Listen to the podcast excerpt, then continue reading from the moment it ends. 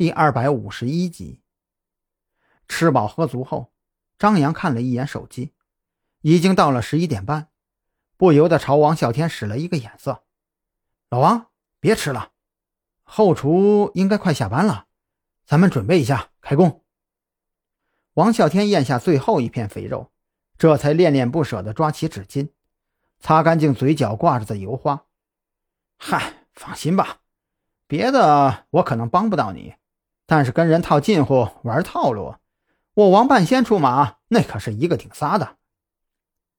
从餐厅出来，一行人兵分两路。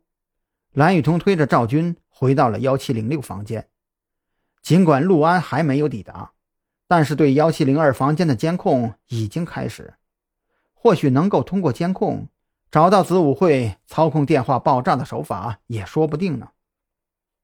张扬则是在王啸天的带领下。在通往中餐部后厨的通道里，找了一个楼梯口，装作站在窗边抽烟的模样，耐心等候着。没等多久，夜里十二点出头的时候，通道里陆续有人走出。又等了一会儿，人流渐渐的稀少。这时，王啸天忽然站了起来，他快步走到一个中年男人跟前，脸上挂着殷勤的笑意：“哎哎，您是秦师傅吧？哎呦喂！”可算是让我等到您了。你是谁？你怎么知道我姓秦？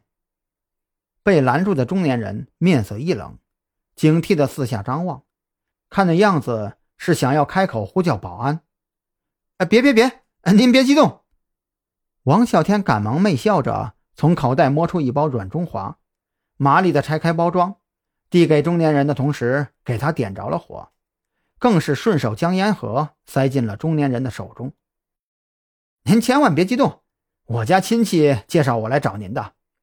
我呀也是开了一个小酒楼，但是我请的厨子做出来的饭菜太难吃了。这不是我听我家亲戚说，您在这临海市那是数一数二的厨道高手，我这不寻思着找您来取取经吗？中年人这才略微放松下来。王啸天的这番话里，并不明显的马屁，让他听得很舒服。哦，你家亲戚是谁啊？你可别听他胡说呀！我哪是什么高手，也就是承蒙王经理关照，勉强混口饭吃罢了。秦师傅的脸上满是笑容，嗨，您自谦了，太谦虚了。